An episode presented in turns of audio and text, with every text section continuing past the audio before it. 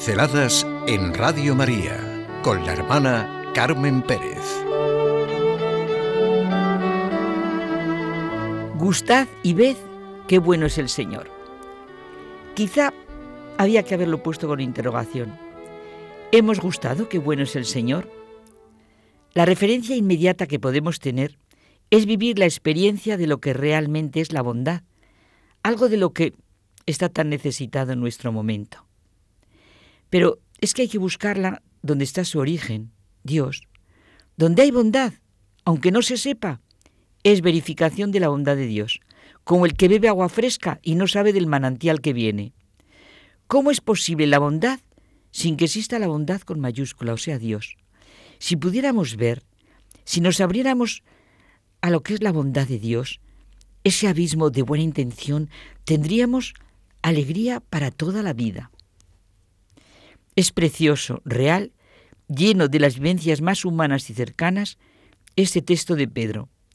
Como niños recién nacidos, ansiad la leche espiritual no adulterada, para que con ella vayáis progresando en la salvación, ya que habéis gustado, qué bueno es el Señor.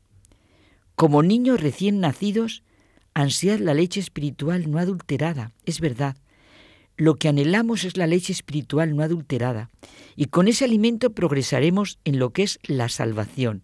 La salvación que no es nada abstracto, todo lo contrario, es nuestra verdadera humanidad, lo que nos da paz, gozo, libertad, verdad, anchura de ánimo, bien, belleza. El hombre es el ser capaz de Dios. Esto lo han experimentado de una manera clara los convertidos hombres en los que parecía que su deseo más fuerte era que Dios no existiera, como si sus deseos estuviesen en contra de la existencia de Dios, como si necesitaran que nadie interviniera en su vida. Y claro, después ven que es todo lo contrario, lo necesitaban. Cuando se encuentran con Él, se convierten a Él y precisamente por acoger su bondad, su gracia. La conversión de Pedro y de Pablo, la verdadera conversión, no es pasar del pecado a la virtud, sino encontrarse con el Señor, acoger su bondad, su amor. Claro que también tenemos que sentir lo que realmente es el pecado. ¿De qué manera tan extraña se habla del pecado? Como si lo que nos gusta tuviera que ser pecado. Pecado es lo que nos hace daño, nos perjudica, impide nuestra libertad y verdad. Es nuestro no a Dios, nuestro no libre a lo que es nuestro verdadero bien y nuestra auténtica realización. La virtud es el bien como algo vivo, dinámico que afecta a toda nuestra condición humana. Y esto requiere de un primer encuentro, de acoger la bondad y el amor de Dios, de gustar, como dice San Pedro, qué bueno es el Señor. Tenemos deseos de las cosas que existen, de lo que corresponde a nuestra naturaleza. Sentimos hambre, hay comida. Sentimos necesidad de ser estimados, existe la amistad. Se siente necesidad de poseer, de gozar, de hacer cosas. Siente la necesidad de existe el correlato. No somos libres a pesar de nuestras tendencias. Todo lo contrario.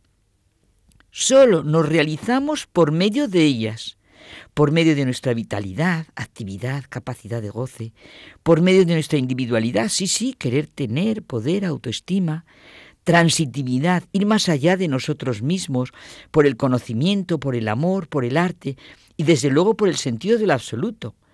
Nuestra vida está orientada a una relación con el Creador, con nuestro Redentor, hacia una existencia más allá de esta vida.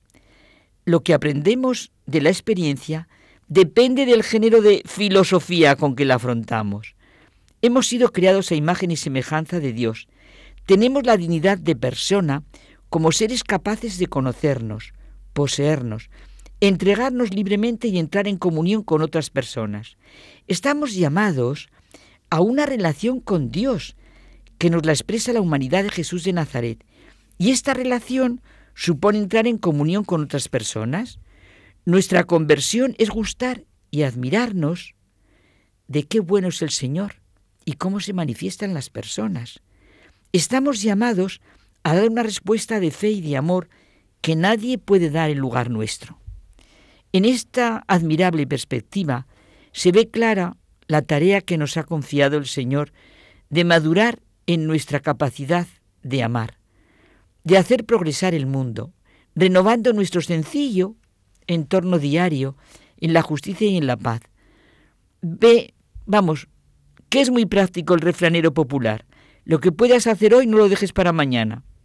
Esa es nuestra auténtica tarea.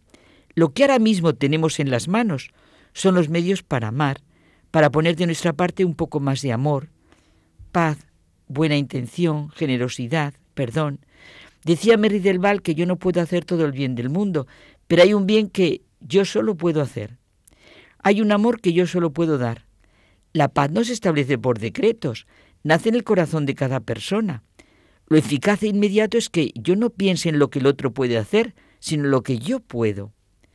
Lo que hace la fe cristiana es abrir todas las posibilidades en la persona. Si el problema en el fondo lo tenemos por la estrecha y raquítica concepción de la persona de nuestro mundo. Muchas veces la imagen física del mundo no está equivocada en cuanto a lo que afirma, sino en cuanto a lo que calla. Ser persona significa estar preparado y orientado hacia algo que no es uno mismo. En cuanto nuestra vida humana no trasciende más allá de nosotros mismos, somos unos egoístas, no tiene sentido.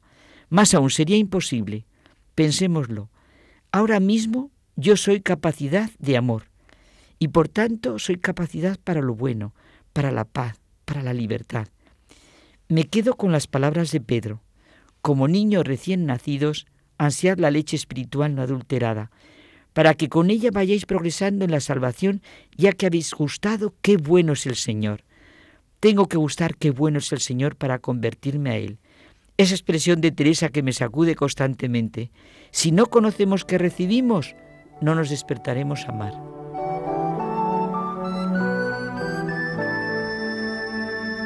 Pinceladas en Radio María con la hermana Carmen Pérez.